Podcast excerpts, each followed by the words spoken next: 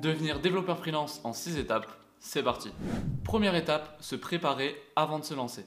Parce que quitter son emploi de salarié, ça a des avantages comme des inconvénients et il faut que tu les cherches. Et il faut que tu sois bien sûr de ton choix avant de commencer. Ensuite, il faut que tu cherches comment te placer sur le marché des développeurs. Pour ça, il va falloir que tu te poses les questions qu'est-ce que tu veux apporter comme service? Est-ce que tu veux faire des sites web, des applications mobiles, euh, travailler euh, pour euh, créer des IA Est-ce que tu veux travailler pour des particuliers, pour des entreprises? Est-ce que tu préfères vendre un service ou alors vendre ton temps à des entreprises dans une équipe? Si tu veux créer des services, il va falloir trouver quel service, donc une application, des sites web, etc. Et en fonction de ça, tu vas pouvoir choisir ton langage de programmation. Par exemple, si tu veux devenir développeur web pour créer des sites web, faudra que tu apprennes HTML, CSS, etc. Tu auras plusieurs langages de programmation. Si tu veux euh, travailler avec les IA, ce sera plutôt du Python, etc. Une fois que tu auras choisi ton langage de programmation, il va falloir l'apprendre efficacement. Pour ça, je te recommande des ressources gratuites comme euh, Open Classroom ou alors il y, a des, euh, y a des versions payantes et notamment des formations diplômantes. À toi de voir ce que tu préfères. Deuxième étape, il va falloir que tu étudies les possibilités que tu as pour te lancer. Quel statut d'entreprise par exemple Tu as le choix entre micro-entreprise, EURL, SASU, SARL, etc. Chaque statut a son lot d'avantages et son lot d'inconvénients, donc à toi de voir suivant ton profil ce qui, t'arrange le plus. Dans la plupart des cas, la micro-entreprise fait très bien l'affaire parce qu'elle est simplifiée, c'est très simple de la créer, il n'y a pas énormément de taxes, c'est le, le, statut parfait pour se lancer, mais dans certains cas, ça peut être mieux de prendre un autre statut. Donc pour ça, il va falloir faire des recherches sur tous les statuts qui existent. Ensuite, il va falloir créer ton entreprise parce que ça va te permettre d'acquérir un numéro SIRET. Et ce numéro SIRET, il te permet de vendre des, services ou des biens sur le sol français. Donc bien sûr, c'est obligatoire, sinon ça s'appelle travailler au black, tu dois connaître le terme. Par exemple, plus tard, si tu veux t'inscrire sur la plateforme Malt, tu seras obligé de fournir ton numéro SIRET. On te demandera sur toutes les plateformes et de toute façon, c'est obligatoire. Troisième étape, avant de trouver de réels clients, on va faire en sorte que tu réussisses ta première mission. Pour ça, il suffit juste que tu choisisses un, pote à toi, quelqu'un de ta famille, pour réaliser une fausse première mission, ce qui te permettra plus tard de, créer un portfolio pour trouver des vrais clients. Pour réussir sa première mission, il faut que tu te renseignes sur toutes les missions que tu vas pouvoir euh, créer en tant que développeur. Comme ça, ça te permettra de t'entraîner avant et de rester dans ta zone de confort.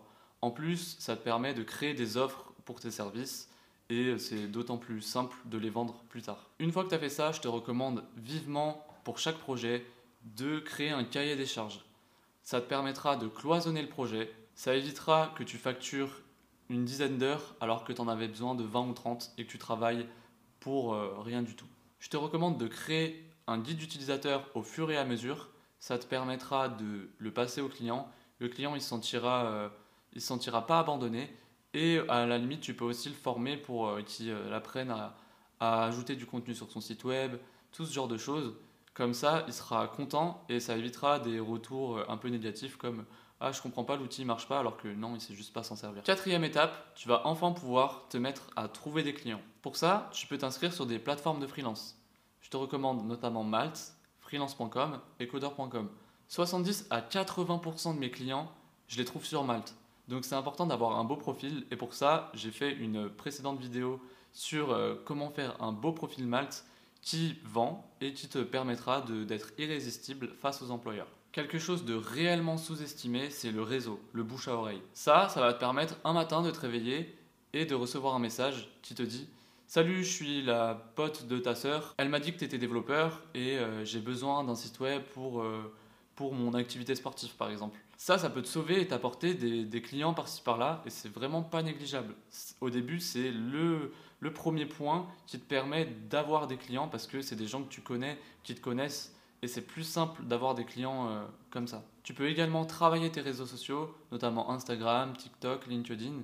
Ça va te permettre de montrer ton expertise et les gens, ils te connaîtront un peu mieux et ça leur donnera envie de, venir te voir et de te demander des projets. Attention, cette technique, elle est super efficace. Par contre, ça prend un petit peu de temps. Il faut savoir être bon en montage vidéo, par exemple, savoir faire des beaux posts, etc.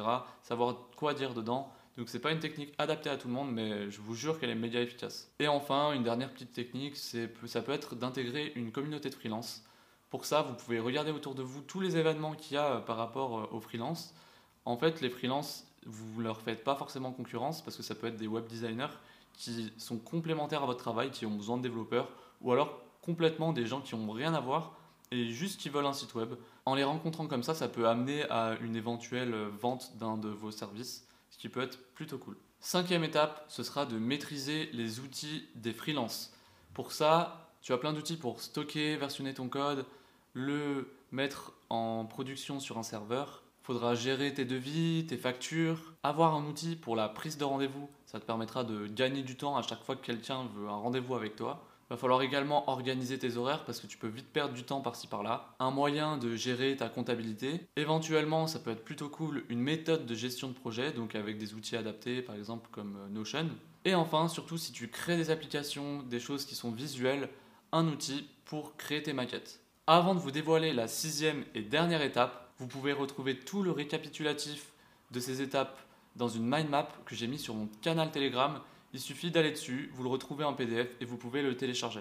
Deuxième chose, pour ceux qui souhaitent aller plus loin, j'ai créé une formation complète qui reprend toutes ces étapes bien détaillées en vidéo avec des exercices pour vous accompagner et euh, que vous atteigniez facilement votre objectif de devenir développeur freelance. Enfin, la dernière étape, ce sera de vaincre une bonne fois pour toutes l'administratif que ce soit pour vos assurances à choisir, quelle banque vous allez choisir, parce qu'en dessous de 10 000 euros de chiffre d'affaires par an, vous n'êtes pas obligé d'en avoir une, mais si c'est votre activité à temps plein, vous serez obligé d'en prendre une dédiée à votre activité. Quand on est freelance, c'est dur d'obtenir un crédit, mais il y a des techniques et il faut, euh, faut mettre la main dessus. Pareil, pour obtenir un bien immobilier, il va falloir bien se renseigner parce que c'est plus compliqué que si on est salarié. Et enfin, quelque chose de super important, les mutuelles pour bien être protégé, se renseigner pour la retraite, pour éventuellement euh, vos droits, etc.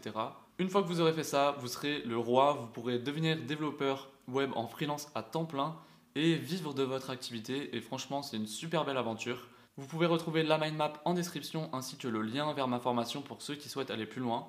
Et on se retrouve dans une prochaine vidéo.